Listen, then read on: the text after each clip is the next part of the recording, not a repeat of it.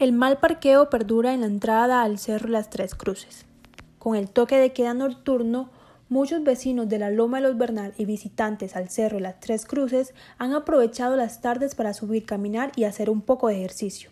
Sin embargo, los vehículos son mal estacionados a ambos costados de la vía, impidiendo en muchos casos el paso de los buses alimentadores en la calle 8 de este barrio de la Comuna 16, al occidente de Medellín, en donde los visitantes de este cerro tutelar dejan los carros y motocicletas parqueados a ambos costados de la vía, afectando la movilidad al sector e impidiendo el paso del bus alimentador que recoge gente en la última unidad residencial de la vía. Luis Eduardo Estrada, residente del sector, nos da su opinión frente a esta problemática. La situación es peor cuando están en clases en el colegio Padre Manjanet y los padres de familia venimos por nuestros hijos y no hay como ningún lugar para esperarlos sin que obstaculicemos el paso de los demás carros.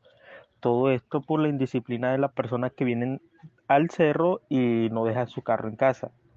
En mi opinión, quienes vengan a hacer ejercicio al cerro deberían venir caminando o en bicicleta o hay rutas de buses como la 007 que se pueden coger en la calle 30 y es evitar este malestar que ha estado por muchos años en este sector de la ciudad.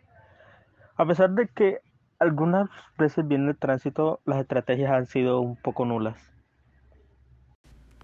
También nos comunicamos con el subsecretario de Seguridad Vial y Control de Medellín, Carlos Alberto Marín, el cual nos explicó que la problemática del mal parqueo en este punto se presenta por la indisciplina de los visitantes, quienes prefieren no hacer uso de los sistemas de transporte público para subir al cerro.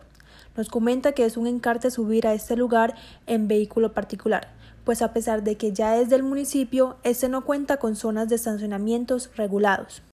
Asimismo, desde el despacho manifestaron que realizarán más controles y operativos para disminuir esta problemática. Informa Paula Padilla.